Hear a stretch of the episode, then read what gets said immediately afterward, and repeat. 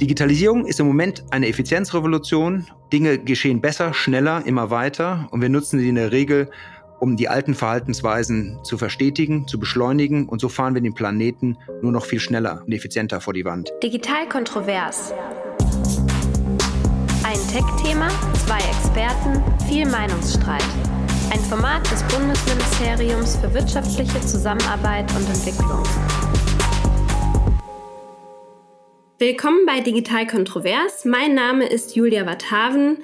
Ich bin Journalistin und moderiere normalerweise diese Veranstaltung, denn das war Digital Kontrovers bisher, eine Veranstaltung in Berlin viermal im Jahr, bei der wir über Digitalisierung und Entwicklungszusammenarbeit sprechen bzw. streiten. Und heute beginnen wir diese 14. Ausgabe einmal ein bisschen anders, denn wir sind nicht analog und vor Ort, sondern eben digital und vor allem dezentral. Und es ist ein Experiment. Ähm, wie so viele Experimente, die in den letzten Monaten durch die Corona-Pandemie ja entstanden sind. Ein Podcast, in dem es um Digitalisierung geht. Und zwar im Kontext von Klimawandel und Entwicklungszusammenarbeit. Wie das alles zusammenhängt, haben wir zu Beginn Ingrid Hofen gefragt. Frau Hofen leitet die Abteilung Globale Zukunftsaufgaben im Ministerium für wirtschaftliche Zusammenarbeit und Entwicklung und erklärt uns einmal, worum es heute gehen soll. Liebe Diskutanten, liebe Zuhörerinnen und Zuhörer, ich begrüße Sie ganz herzlich zu diesem Podcast im Rahmen der Veranstaltungsreihe Digital Kontrovers. Das heutige Thema, digitale Transformation und Klimawandel, liegt mir besonders am Herzen. Klimapolitik und Digitalisierung werden meist getrennt diskutiert in unterschiedlichen Fachgruppen und Institutionen. Für uns hier im Bundesentwicklungsministerium ist es klar, dass wir diese beiden globalen Megatrends gemeinsam bearbeiten müssen. Denn wir wissen, die Zukunft wird auf jeden Fall digital sein. Aber wird sie auch grün sein, klimafreundlicher und sicherer gegen die Auswirkungen des Klimawandels? Wir wissen, dass natürlich die Digitalisierung gerade für den Bereich der Nachhaltigkeit enormes Potenzial bietet. Wir könnten uns überlegen, künstliche Intelligenz im Kampf gegen die illegale Abholzung einzusetzen. Aber gleichzeitig wissen wir auch um die negativen Effekte der Digitalisierung. Wir verbrauchen immer mehr Energie und auch seltene Rohstoffe, die teilweise unter menschenunwürdigen Bedingungen gehoben werden. Das globale Datenvolumen verdoppelt sich alle zwei Jahre. Der gesamte Sektor der Informations- und Kommunikationstechnologie könnte im Jahr 2030 also in bereits zehn Jahren, bis zu 30 Prozent der globalen Stromproduktion verbrauchen. Strom, der möglicherweise dann nicht Menschen zur Verfügung steht, die bislang eben noch keinen Zugang zu sauberer Energieversorgung haben.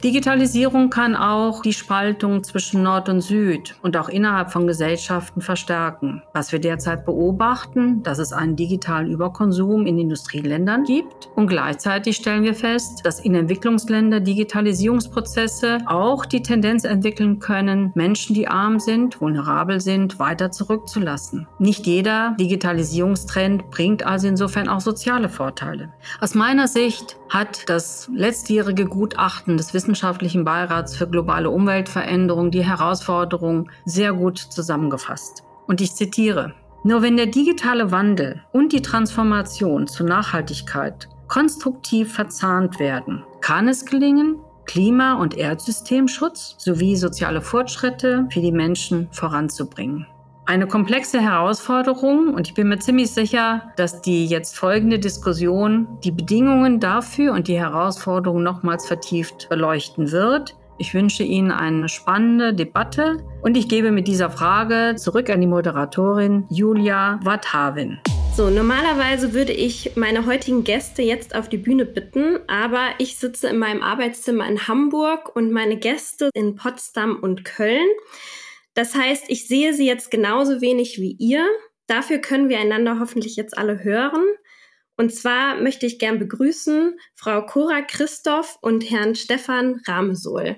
Hallo. Hallo. Hallo, Frau Wathaben. Frau Christoph, Sie arbeiten beim Umweltbundesamt. Erklären Sie uns ganz kurz, was Sie dort machen. Ich leite im Umweltbundesamt die Abteilung Nachhaltigkeitsstrategien, Ressourcenschonung und Instrumente. Sie sind heute unser Kontragast ähm, in dieser Rolle und das betone ich auch extra nochmal, dass Sie hier eine Rolle übernehmen, um eine Debatte anzuregen und Ihre Position ansonsten durchaus differenzierter ähm, ist oder sein kann.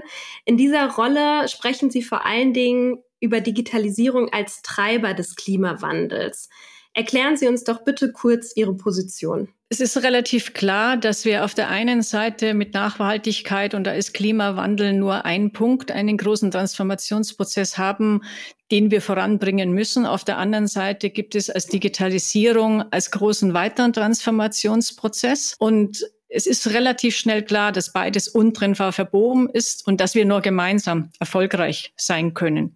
Denn die Digitalisierung wird Probleme bekommen, wenn sie den ökologischen Rahmen sprengt, in unserem Beispiel jetzt Klimawandel verschärft oder über soziale Probleme gesellschaftliche Akzeptanz verliert. Aber auch Nachhaltigkeitspolitik wird Probleme bekommen, wenn die ökologischen Folgen der Digitalisierung nicht in den Brief zu bekommen sind. Da ist Klima ein Punkt.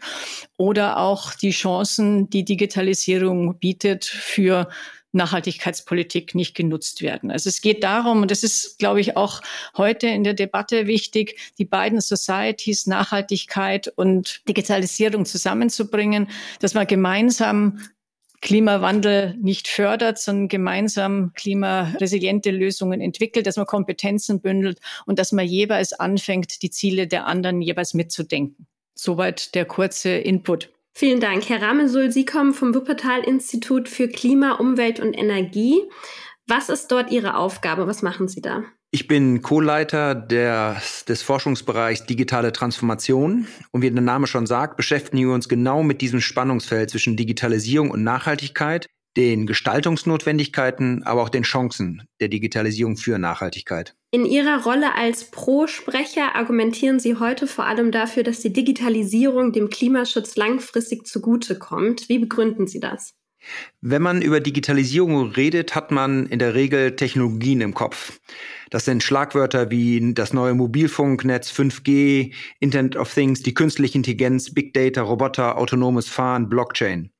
Hier ist eine enorme Entwicklungsdynamik zu sehen, das treibt die Welt voran. Aber das Entscheidende sind nicht die Technologien. Die Wirkung entsteht im sozioökonomischen Raum. Das heißt, wenn wir alle unser Verhalten ändern, wenn sich Prozesse verändern, Organisationen anpassen, Märkte neu gestehen oder gestaltet werden, wie in der Plattformökonomie zum Beispiel, oder Institutionen kommen und vergehen. Digitalisierung, digitale Lösungen müssen als soziotechnische Innovation verstanden werden. Und hier liegt genau die Gestaltungskraft, die Transformationskraft von Digitalisierung, Wirtschaft und Gesellschaft zu verändern. Und hier liegen auch die Gestaltungsmöglichkeiten durch Verhalten, durch Prozesse, durch Regulierung. Digitalisierung ist im Moment eine Effizienzrevolution. Dinge geschehen besser, schneller, immer weiter und wir nutzen sie in der Regel, um die alten Verhaltensweisen zu verstetigen, zu beschleunigen und so fahren wir den Planeten nur noch viel schneller und effizienter vor die Wand. Gleichzeitig haben wir aber die Chance, Wirtschaft und Gesellschaft neu zu organisieren, Interaktion neu zu organisieren. Digitalisierung kann und muss eine Richtung gegeben werden. Sie kann für Systemtransformation eingesetzt werden und hier liegen die Chancen für den Klimawandel, hier im Norden wie auch in den Entwicklungsländern. Vielen Dank, Herr Ramesul. Wir steigen direkt ein in die Diskussion. Ähm, jetzt ist es ja so, dass gerade in den letzten Monaten man den Eindruck gewinnen konnte, dass es dem Klima oder dass für das Klima auf jeden Fall besser wäre, wenn wir langfristig zu Hause und vor allen Dingen online bleiben würden. Also es gab Satellitenbilder beispielsweise ähm, von Teilen Chinas oder auch über Norditalien, wo die ähm, Treibhausgasemissionen massiv zurückgegangen sind und sogar Deutschland wird sein Klimaziel für 2020 voraussichtlich noch erreichen. Frau Christoph, meine Frage an Sie. Ist der Eindruck richtig, dass wenn wir alle zu Hause bleiben und stattdessen uns vor allen Dingen online bewegen, es besser wäre fürs Klima oder ist das zu kurz gedacht? Hm. Also ich denke, das ist zu kurz gedacht. Also wir sehen jetzt natürlich äh, weniger Klimawirkungen. Wir sehen aber auch weniger andere Umweltbelastungen. Die Frage ist ja, was passiert, wenn die Corona-Beschränkungen langsam abgebaut werden? Gehen wir zurück zu dem Verhalten, was wir früher haben?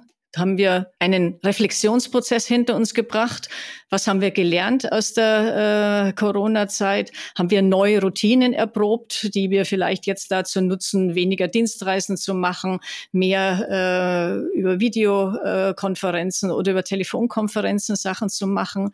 Und es ist auch die Frage, was hat im Prinzip die Corona-Krise als Trigger für digitale Lösungen bedeutet, da wir jetzt auch ganz klar sehen, welche Probleme wir auch äh, haben, die Überlastung der digitalen Infrastrukturen. Wir haben keine effektiven Lösungen, die wir gefunden haben.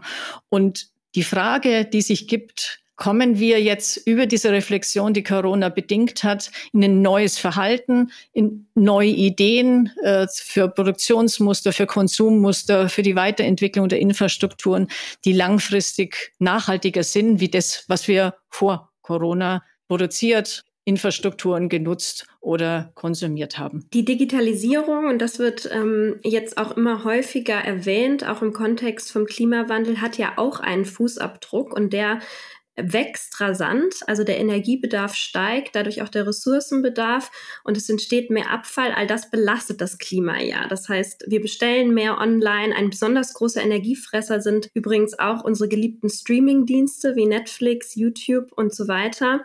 Und das verursacht so einen, man nennt das Rebound-Effekt, bei dem all die Effizienzen, die durch Digitalisierung eigentlich geschaffen werden soll, wieder abgebaut wird oder wieder überstiegen wird. Das heißt, wir konsumieren mehr, wir äh, nutzen mehr, die Quantität steigt. Das ist ein Teufelskreis. Kann man in Anbetracht dieses Teufelskreises Digitalisierung wirklich noch als Maßnahme sehen, um das Klima zu schützen oder schaden wir ihm damit nicht langfristig, Herr Rahmesohl? Ich glaube, hier kommt es einfach darauf an zu schauen, welche Effekte und welche Phänomene man betrachtet. Der Klimawandel und auch die Einsatzgebiete der Digitalisierung beide sehr breit. Äh, zunächst einmal gibt es äh, Felder, in denen Digitalisierung unmittelbare Voraussetzung für Klimaschutz ist. Die Energiewende im Sinne der Einbindung erneuerbarer Energien als Hauptenergieträger, die Steuerung von Netzen, die flexible Nutzung und die effiziente Nutzung von Energie und zum Beispiel auch der Umstieg von fossilen Motoren auf Elektromobilität im Verkehr sind ohne Digitalisierung nicht zu machen. Punkt. Eine Organisation eines solchen Systems braucht Steuerungsmöglichkeiten. Hier ist die Technik eine Grundvoraussetzung für Klimaschutz. Gleiches gilt für viele Produktionsprozesse, für die Optimierung von Fabriken und aber auch die Optimierung von Logistik und Leerfahrten.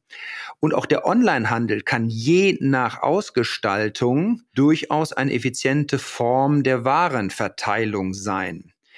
Eine ganz andere Frage ist das, was Sie mit dem Rebound-Effekt besprochen haben, nämlich die Frage, wie nutzen wir gewonnene Zeit, gespartes Geld, gesenkter Aufwand in unserem Konsumverhalten. Und da haben wir natürlich in der Tat in der Vergangenheit schon immer Tendenzen gehabt, dass der Mensch dazu neigte, das, was er an der einen Seite spart, an der anderen Seite wieder neu auszugeben, sodass unterm Strich wenig, nichts oder manchmal gar nichts gewonnen wurde. Bei den Streamingdiensten ist das ein schönes Beispiel. Äh, die Verlagerung der Mediennutzung ins Internet ähm, hin vor allen Dingen zu den bewegten Medien, also zu den Filmen, äh, ist ein Trend. Ich glaube, viele von uns möchten da gar nicht drauf verzichten. Was aber fraglich ist, ob wir jedes Video in der höchst aufgelösten Qualität auf einen Handybildschirm gespielt kriegen müssen, der diese Qualität gar nicht abbilden kann. Das heißt, ich kann enorme Übertragungsraten und damit Energieverbrauch sparen, indem ich dieses Streaming bedarfsgerecht anpasse. Zweiter Punkt, Autoplay-Funktionen. Jeder kennt es, wir scrollen durchs Internet und überall poppen die ganze Zeit Videos auf und spielen sich von alleine ab, manchmal sogar ohne, dass wir es wollen. All das ist unnützer Energieverbrauch. Und hier müssen wir ran. Das heißt, dort, wo Digitalisierung hilft, einsetzen und gleichzeitig versuchen, sie effizient zu gestalten. Was die Digitalisierung selber nicht lösen kann, sind Grundmuster von Wirtschaften und Lebensweisen, Lebensstilen. Und das hatte Cora Christoph ja angesprochen, auch mit Konsummustern. Hier braucht es mehr als eine Regulierung und Effizienzsteigerung der Digitalisierung. Frau Christoph, Sie wollten da direkt darauf antworten. Genau. Also äh, Stefan Ramersel hat ja wirklich sehr schön an den Beispielen klar gemacht, was so im Detail gemacht werden kann. Ich würde gerne so auf die allgemeinere Ebene kommen. Wenn man so Digitalisierung mit den unterschiedlichen Ausprägungen sich aus, äh, anschaut, geht es zuerst mal darum, dass wir wirklich systematisch screenen müssen, welche neuen Trends es gibt. Wir diskutieren jetzt nur über das, was wir schon kennen. Es entsteht täglich Neues. Also wir müssen auch schauen, was kommt. Wir müssen uns jeweils überlegen von den großen Entwicklungen, die wir sehen, wie sind die Auswirkungen, aber nicht nur national, natürlich auch global, ist ja in unserem Talk heute auch äh, Thema. Was ist die Auswirkung auf Umwelt, was ist auf Ressourcen, was auf Sozialen? Und da geht es, glaube ich, nicht darum, in so einer dynamischen Welt wie Digitalisierung ist, alles klein, klein zu erfassen, sondern nur die großen Hotspots zu sehen, die großen Chancen, aber auch die großen Risiken. Und dann sich wirklich jetzt vom, von der Umwelt- und Nachhaltigkeitsseite ausgedacht, sich zu überlegen, wie kann man Digitalisierung offensiv nutzen. Und das bedeutet dann, dass man in der Umweltpolitik Digitalisierung konsequent mitdenken muss, aber wir auch mit unseren Nachhaltigkeits- und Klima- und Umweltideen in die Debatte um die Digitalisierung kommen müssen dass wir da wirklich automatisch mitgedacht und mitdiskutiert werden. Das ist sozusagen der gesellschaftliche Teil. Es geht natürlich auch um den politischen Teil. Welche politischen Instrumente brauchen wir? Und da sind es auf der einen Seite ganz klare politische Instrumente zur umweltlichen, Vertra äh, Gestaltung von Digitalisierung. Stefan Ramesul hat ja schon darauf hingewiesen. Es geht aber auch darum, Digitalisierung zu nutzen, um wirkungsvollere Umweltpolitik zu gestalten, bessere Vollzüge, andere Berichterstattung, E-Government äh, wirklich äh, workable zu machen oder auch den gesellschaftlichen Wandel zu begleiten. Und diese Instrumente gilt es wirklich in so einen Policy-Mix zusammenzubündeln, der auf Hotspots äh, fokussiert und aber diese dynamische Entwicklung und die Digitalisierung auch mit aufgreift. Sie sagen, viele der ähm, digitalen Technologien oder Möglichkeiten kennen wir noch gar nicht, die es geben wird und man muss das mitdenken, aber das ist ja genau das, das ist ja genau die Schwierigkeit, denn ähm, meistens sind die dann schon so weit entwickelt, wenn wir an sie denken, dass es vielleicht auch schon zu spät ist, um dagegen zu mhm. regulieren. Mhm.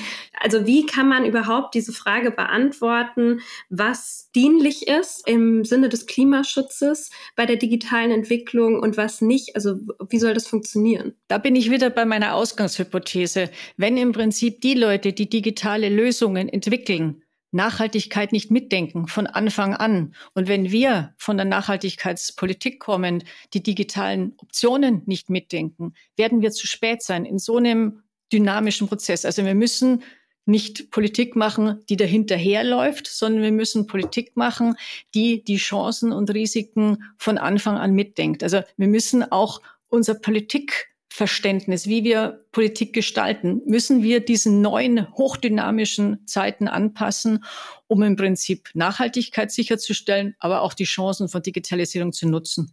Das nimmt ja vor allen Dingen Unternehmen mehr in Verantwortung, die ähm, digitale Lösungen entwickeln. Und die Frage ist, was wird in diesem, in diesem Bereich schon getan und welche Lösungen, um das auch anzuregen, braucht es noch? Herr Ramesul vielleicht auch. Ja, ich würde gern äh, da die Aussage zum Regulierungs-, zum Politikgestaltungsbedarf aufgreifen und dann auf die Unternehmen kommen. Denn ich glaube, das ist genau das, was wir brauchen. Ich glaube, wir brauchen gelegentlich auch eine etwas größere Gelassenheit und eine gewisse Entmystifizierung dieser Digitalisierung. Denn letztendlich ist es ein Phänomen, eine Dynamik, die aber unterschiedliche Ebenen hat. Und eine der Ebenen ist tatsächlich die Frage, was verändert sie in den Interaktionen? Was Kommunikationsprozesse, Organisationsprozesse angeht. Das ist vor allen Dingen der Gestaltungsraum, wo wir genau sch äh, schauen müssen, wie reagieren Menschen, wie reagieren Organisationen und äh, Gesellschaften darauf. Da ist sehr viel Dynamik drin, aber das ist für die Politik eigentlich nichts Neues. Politik läuft häufig der Kreativität hinterher. Äh, sie nimmt sie auch zurecht gelegentlich die Zeit, mal drüber nachzudenken, was jetzt richtig ist und das auch auszudiskutieren. Aber sie muss dranbleiben und deswegen ist der Ruf nach einer etwas schnelleren, dynamischen Regulierung, glaube ich, mehr als berechtigt. Dann gibt es aber auf der anderen Seite des Spektrums auch schlichtweg Hardware. Digitalisierung ist ja nichts Virtuelles. Digitalisierung hat Infrastrukturen. Es gibt Leitungen, es gibt Grundstücke, da stehen Gebäude drauf und da drin ist Equipment. Das sind Fabriken. Das sind Produktionsstätten. Und diese Produktionsstätten müssen endlich mal genauso politisch behandelt werden wie die Produktionsstätten der chemischen Industrie oder Kraftwerke der Elektrizitätswirtschaft. Die Digitalisierung äh, hat in der Vergangenheit aus meiner Sicht auch gelegentlich so einen gewissen Welpenschutz genossen. Ich würde sagen, die Zeit ist vorbei, sie ist groß und erwachsen geworden und kann jetzt auch vollumfänglich wie jede andere Branche mit in die Regulierung genommen werden. Das gilt dann aber auch für die Unternehmen.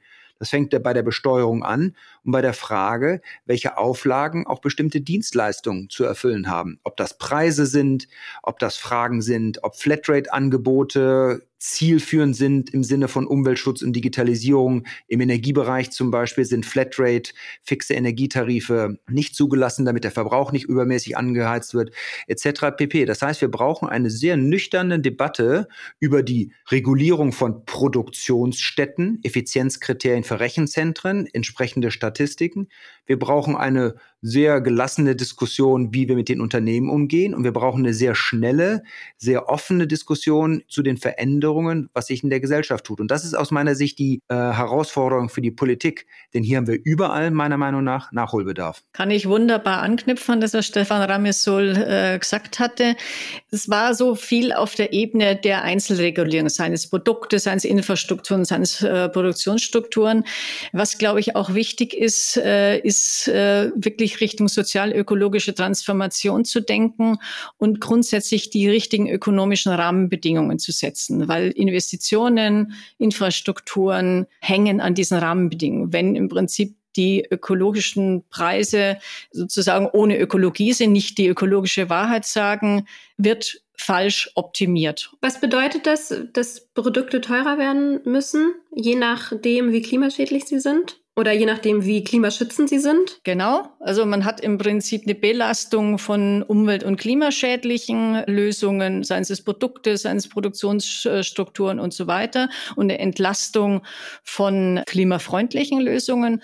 Aber man hat natürlich auch eine Verbindung zwischen der ökologischen Besteuerung zum Beispiel von Ressourcenverbräuchen und Nutzung von Senken, wie zum Beispiel äh, die Atmosphäre für Klimaschutz, äh, Klimagase äh, und Entlastung zum Beispiel von Arbeit. Also da kann man auch Lösungen finden, die sozial verträglich sind und die nicht die ökonomisch schlechtest gestellten äh, Menschen treffen. Zwei Punkte hätte ich noch, die, die ich äh, dann auch wichtig finde. Also wichtig ist es auch, äh, und das sieht man gerade in der aktuellen Debatte um diese Corona-bedingten Konjunkturprogramme. Wir sollten schauen, dass öffentliche Mittel nicht in nicht nachhaltige Produkte und Investitionen fließen, sondern dass, wenn man jetzt neu anfängt, sich zu überlegen, was fördert man, was unterstützt man, klimaschonende Varianten, treibhausgasneutral Varianten, umweltschonende Varianten. Und das heißt auch, dass man sich Gedanken machen muss über das Phase-out von nicht nachhaltigen Lösungen, fossile Lösungen. Da muss man aber, und das ist ganz wichtig, und da haben wir auch relativ viel äh, Hirnschmalz rein verwendet, wie schaut es mit der sozialen Verträglichkeit von diesen Phase-out-Prozessen aus, wo dann nicht nachhaltige Lösungen nicht mehr genutzt werden und man natürlich die sozialen Aspekte da ganz äh, prominent mit berücksichtigen muss. Ähm, wo wir bei Sozialverträglichkeit sind, wir wollen ja vor allen Dingen auch äh, Digitalisierung, Klimaschutz oder Klimawandel im Kontext von Entwicklungszusammenarbeit besprechen. Und diese Themen sind von globalen Ungleichheiten geprägt. Also gerade dieser digitale Überkonsum, über den wir hierzulande gesprochen haben oder in, im globalen Norden, findet vor allen Dingen in diesen Industrieländern statt, während gerade Länder im globalen Süden ja eigentlich die Rechnung dafür tragen. Einerseits sind sie von Klimaschäden am meisten betroffen oder ähm, von Umweltproblemen. Andererseits werden in ihren Ländern Ressourcen abgebaut und vor allen Dingen auch viel Müll verarbeitet. Herr Ramesol, wo müssen wir ansetzen, damit die Digitalisierung solche bestehenden Klimaungleichheiten nicht weiter verstärkt? Zunächst mal würde ich sagen, das, was Sie beschrieben haben, ist ja kein äh, Phänomen der Digitalisierung alleine. Das hatten wir ja auch vorher schon. Das ist ja das Grundmuster, dass wir im Norden auf Kosten des globalen Südens leben. Die Digitalisierung, wie gesagt, als Effizienzrevolution beschleunigt das vielleicht noch, ist aber nicht Ursache dafür. Ich würde es umdrehen. Die Frage, wie wir globale Wirtschaftsbeziehungen und auch zum Beispiel Lieferketten organisieren, kann sehr stark von Digitalisierung profitieren. Denn im Zusammenspiel zwischen einer anspruchsvollen Politik im Norden, wo wir uns selber Kriterien, Qualitätskriterien für unsere Produkte, unseren Konsum geben, indem wir sagen, Rohstoffe müssen aus sozial verträglichen, umweltschonenden Verfahren und äh, Anbaubedingungen stammen. Wenn wir diese Qualitätskriterien aufsetzen, dann bietet Digitalisierung die Möglichkeit, diese auch nachzuvollziehen.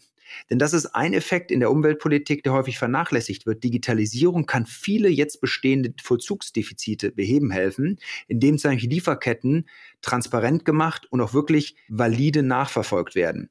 Ob das jetzt äh, der Ausschluss von Blutdiamanten ist, ob das die Produktionsbedingungen in irgendwelchen Minen sind, ob das die Zertifizierung von nachhaltigem Tropenholz ist, entsprechende Lebensmittelketten etc. pp. Das heißt, wenn wir in eine faire wirtschaftliche Zusammenarbeit global kommen wollen, sind, ist diese Art von Transparenz über Lieferketten ganz entscheidend und hier kann Digitalisierung einen enormen Beitrag leisten. Zweitens, Digitalisierung kann natürlich vor Ort eine Menge bewirken, indem nicht vor Ort sich Strukturen neu organisieren. Und hier gibt es gerade dort, wo bisher wenig entwickelt war, ja auch die Chance für das sogenannte Leapfrogging. Das heißt, man fängt gar nicht erst damit an, das Alte nachzubauen, sondern investiert direkt in nächste und übernächste Generationen. Und so ist ja das äh, mobile Bezahlen in Afrika so ein Beispiel dafür, wo schon seit Jahren eine Technologie eingesetzt wird, äh, an die wir uns hier in Europa erst so langsam gewöhnen. Und hier kann zum Beispiel bei dem Aufbau von dezentralen Energiesystemen, aber auch bei der Koordination von regionalen Märkten, bei, dem, bei der Optimierung von Logistik, äh, Digitalisierung und die Informationstechnik eingesetzt werden um diese Prozesse besser zu machen und die Strukturen zu stärken. Also insofern glaube ich, ist Digitalisierung in der Sicht vor allen Dingen auch ein Instrument, Sie ist gleich, äh, weil, äh, gleichermaßen natürlich Teil unseres Industriekomplexes, unseres Konsummusters äh, hier im Norden, das ohnehin nicht nachhaltig ist. Also diese Sorgfaltspunkte, ähm, die Sie nennen in den Lieferketten, also Transparenz, äh, dass man dann auch sorgfältiger die Lieferketten auswählen kann, sicher äh, gehen kann, dass gewisse Standards erfüllt sind, das, ähm, das ist auf jeden Fall ein Vorteil. Allerdings ändert das nichts an der Tatsache, dass ja die Digitalisierung vor allen Dingen auch in anderen Ländern den Energiebedarf in den kommenden Jahren massiv steigern wird. Das heißt, wir werden dem Klimaschutz nicht helfen, wenn nicht langfristig auf erneuerbare Energien umgestellt wird. Und Sie haben auch schon gesagt, dass die Digitalisierung auch in der Energiewende, auch in anderen Ländern ein großer Vorteil ist. Allerdings werden ja Netze dadurch auch allgemein anfälliger. Das ist meine ein erste Frage. Und die zweite Frage ist, steigern wir dadurch nicht auch eine gewisse Abhängigkeit zwischen globalem Norden und globalem Süden, wenn diese Digitalisierung zwar umgesetzt wird, aber dafür ja auch die Unterstützung vor allen Dingen aus dem Ausland gebraucht wird. Also verstärken wir dadurch nicht auch Abhängigkeiten, die wir schon haben. Und wie könnten wir dem entgegenwirken? Frau Christoph vielleicht? Ähm, ich wollte noch einen Punkt ergänzen zu Stefan Ramessols Aussage, was auch Ihre Frage aufgreift. Also viele der Argumentationen läuft, wir haben jetzt äh, einen industriellen Metabolismus, äh, wo wir abhängig sind von Ressourcenimporten, wo wir unsere Abfälle äh, dann zum Teil auch illegal in allen möglichen Regionen dann wiederfinden.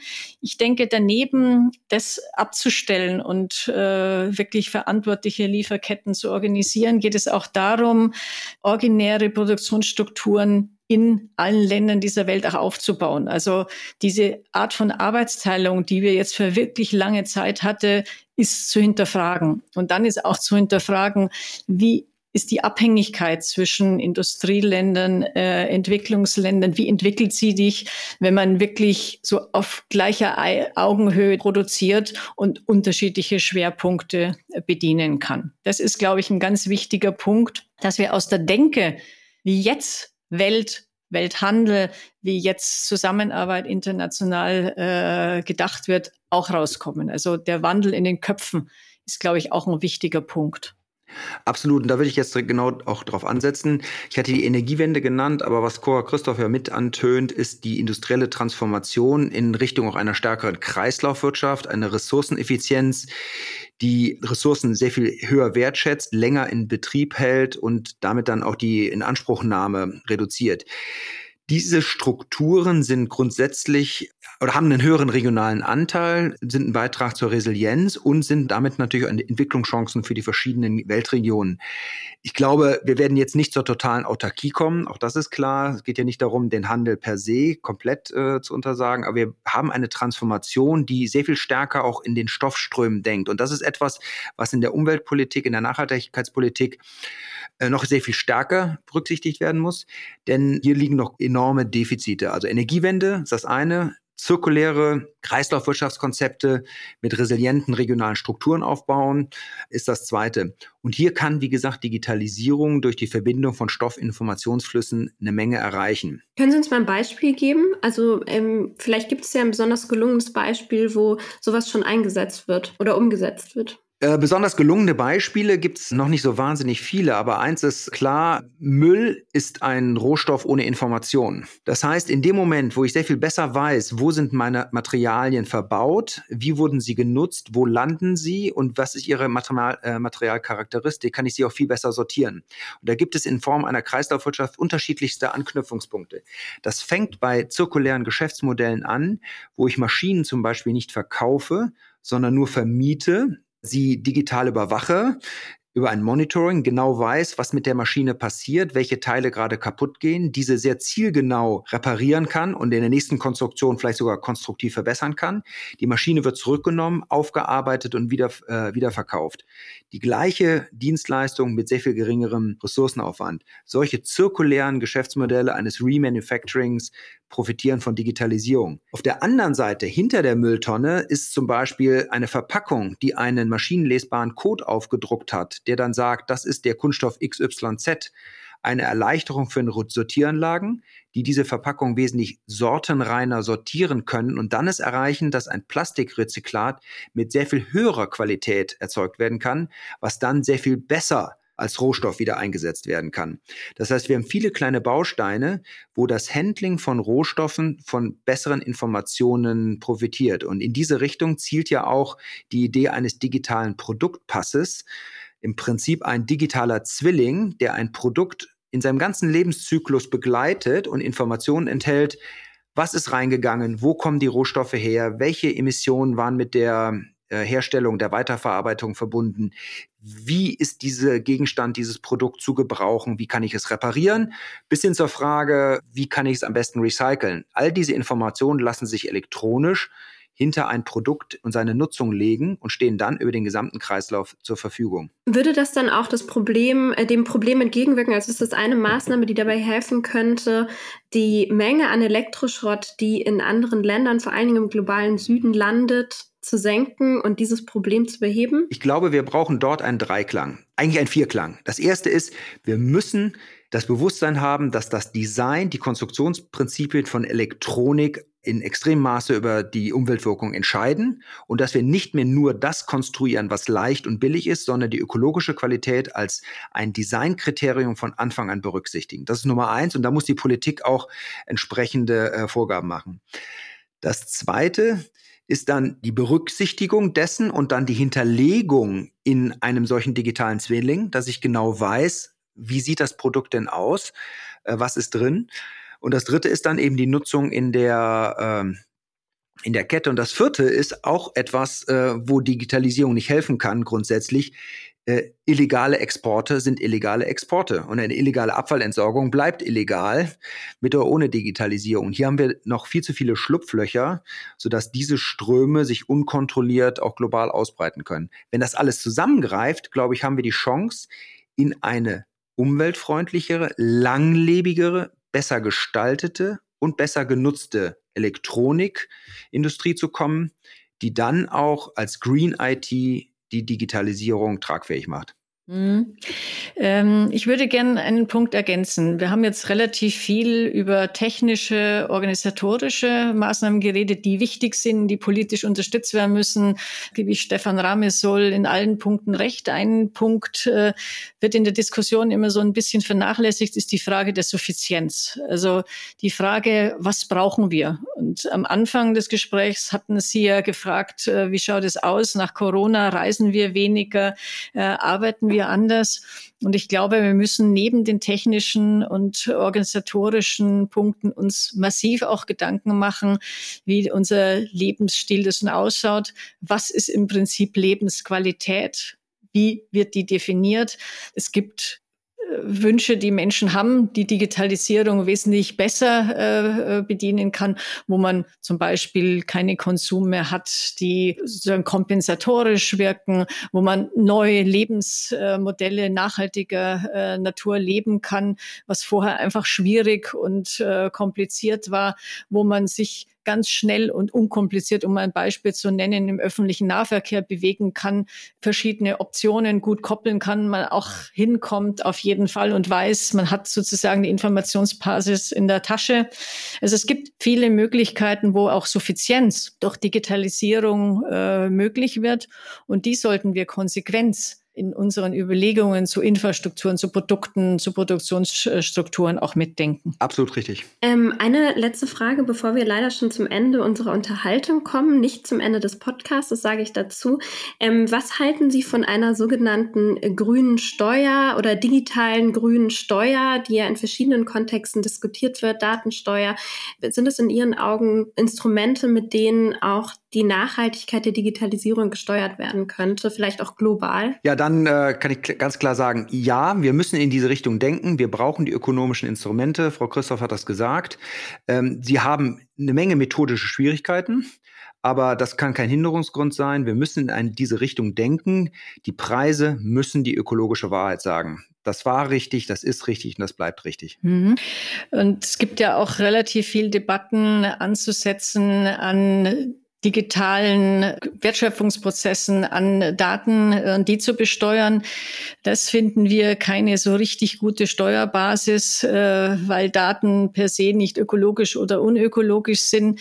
Es geht darum, wirklich die ökonomischen Anreize richtig zu setzen, hinsichtlich der Klimawirkung, hinsichtlich der anderen Wirkungen, hinsichtlich der Ressourcenverbräuche. Da muss man ökonomische Anreize setzen und dann werden sich die Geschäftsmodelle, die Produktionsstrukturen an diese Strukturen anpassen, die die wahren ökologischen Preise sahen. Wenn wir die externen Effekte eingepreist haben, gibt es die richtigen Leitlinien, nach denen man sich orientieren kann. Frau Christoph, Herr Ramesol, ich danke Ihnen für die Unterhaltung. Ich persönlich habe noch viele weitere Fragen, aber vielleicht können wir die Diskussion ja dann auf die sozialen Medien ähm, verlagern, wo ihr uns findet ähm, unter Digital Kontrovers, zum Beispiel auf Facebook. Ich danke Ihnen für das Gespräch und verabschiede mich hiermit schon mal von Ihnen. Vielen Dank auch von unserer Seite. Herzlichen Dank. Wir sind hier aber noch nicht am Ende, denn statt nur über andere Länder zu sprechen, wollen wir auch mit ihnen sprechen und die Situation vor Ort besser verstehen.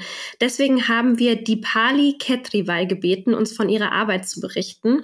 Und Frau Ketriwal lebt in Mumbai in Indien. Sie leitet dort die Firma Sophie's India, die Unternehmen hilft, sozial und ökologisch nachhaltiger zu wirtschaften.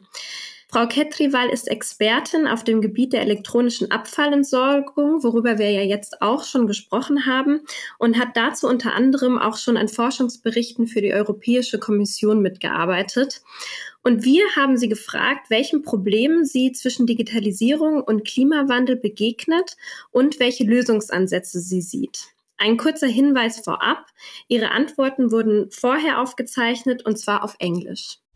Thank you for this invitation to the podcast, and I'm very glad to weigh in on uh, this topic of digitalization and, and climate change and uh, provide a reality check of sorts, uh, especially you know coming from uh, an emerging economy perspective. I'm Dipali, and I'm based in Mumbai in India, and I've been working on the topic of e-waste for the last 15, 16 years. And I really think this sits at the center of both these you know, uh, fairly large issues. On the one hand, dig- digitalization, and on the other hand, climate change. And uh, I'd like to pick up from where Professor Ramsor left off. Uh, you know, when he mentioned the circular economy and electronic waste, uh, uh you know, as uh, something that uh, is is an important aspect. And indeed, you know, this has both sides uh, to the discussion. Uh, there are benefits, and then there is, uh, you know, the the challenges as well. Uh, you know, on on the one hand, from a developing country perspective, electronics provide access. They bridge the d- digital divide, and uh, you know, a lot of uh, benefits arise from having access to use secondhand electronics which are otherwise not affordable to large sections of the population. But on the other hand, there's also the fact that a lot of imports, a lot of products that are sent from the global north in, in many cases uh, are not really functional electronics and uh, they are mostly ending up as waste. And then, uh, you know, the shipments that reach the shores of countries like Ghana, like India, like many other countries in Africa and Asia, are having to deal with these kinds of products which they do not have the equipment for, they do, do not have the technologies for, and in many cases are recycled by an informal sector which is not really uh, able to you know uh, treat these safely, not in any kind of environmentally sound manner. Uh, you know, there's a lot of um, acid leaching that goes on. Uh, you know, there's cable burning, which is highly hazardous. Uh, you know, not only from uh, the emissions to air in terms of the toxins, but also to, to human health. So there are many, many uh, sort of disadvantages and uh, negatives that come out from having mismanaged e-waste uh, in developing countries. Uh, but this is not to say that uh, you know it's it's uh, only negatives. It's also providing the opportunities to develop systems that uh, can bring together uh, to collect to really have a way to uh, recover these very valuable, very precious materials that are in electronics. Uh, you know, IT products they are made of some you know fancy chemistry. you have a lot of metals. You have elements like cobalt, uh, tantalum, indium, and these are often mined in fairly dangerous places, or you know you need to cut down forests, or you know have to mine them in, in fragile states. And uh, you know, on the one on the one hand, you could argue that by increasing digital technologies, by having further di- digitalization, you need more and more of these critical resources. But on the other hand, by recovering what is already there, you know, what is already in our cupboards, what is already there on our desks, we could keep these materials in a circular economy, keep reusing them, have a much better outcome by having products that are uh, used for longer, that have uh, you know better uh, product design, and and really work uh, you know with all elements, uh, you know, in, in the stakeholder value chain to make sure that the entire life cycle of a digital product is maximized. And I think here there is, you know, some uh, really good examples around the world in how systems can be developed to really collect these products that are uh, then able to be recycled properly, dismantled properly. Uh, from India, I can tell you, uh, you know, there are uh, initiatives, uh, you know, at the legislative level, but also on a practical, operational level, to really uh, make sure that uh, this is done in a safe manner through uh, financing that is sustainable, that is safe. It has, you know, the social safeguards as well as the environmental safeguards, and is then sustainable in the long run. Uh, a lot of these frameworks are through producer responsibility. Under the framework of extended producer responsibility legislation typically uh, you know europe has a long lead in this. Uh, you know it's been uh, in in the eu for the last uh, 15 20 years almost now. And increasingly this is being adopted by many countries you know in in asia in africa in latin america as the framework to bring back products to create those kind of circular economy networks that uh, have the chance to really uh, generate uh, even opportunities for jobs and, and businesses in these countries, uh, you know, as uh, uh, something that will help not only bring back resources but also prevent the impacts on climate change through reducing the need for primary mining so having you know this amazing resource this urban mine as such i think is something that is an opportunity. Of course uh, you know how it's done is very important. There are uh, many safeguards to have in place. Uh, you know there is of course aspects that uh, would need to be taken care of uh, in terms of technology and standards having the right kind of um, uh, safeguards. But uh, there are already initiatives in many many countries, and I think it's it's quite positive. I'm quite uh, hopeful of the outcomes that uh, using digital technologies. We will be able to improve climate outcomes and, and not the other way around, especially from a developing country perspective, which can leapfrog a bit, uh, you know, and, and have uh, the benefit of the learnings of the last 15, 20 years, not making the same mistakes, and, and be able to uh, jump into this circular economy much quicker, much easier. Also, building on from what already exists in, in its current uh, status, you know, through the informal sector, for example. So, uh, I, yeah, I think uh, there are, of course, pros and cons to the whole side. Uh, you know, like any coin, uh, there's two sides. But I think there are opportunities that, you know, can be shaped and um, that are, are going to be helpful for all of us in the long run. Um, I'm very glad to have had this chance to share my views on this topic. And with this, I'd like to thank GIZ and hand over to Julia. Thank you. Ja, wie kann Digitalisierung nachhaltig gesteuert werden? Ein paar mögliche Antworten darauf haben wir heute gehört. Auserzählt ist das Thema aber ganz sicher nicht. Wie Digitalisierung global noch hilft oder schadet und wie sie gestaltet werden könnte, diskutieren wir wieder im September. Dann mit Schwerpunkt auf einem anderen Thema. Und in welcher Form wir das tun, das werdet ihr auf unserer Internetseite und den Social-Media-Kanälen von Digital Kontrovers herausfinden.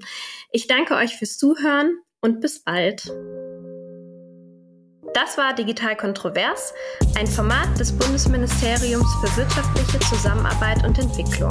Ihr findet uns als Podcast unter www.digital-kontrovers.de und überall, wo es Podcasts gibt.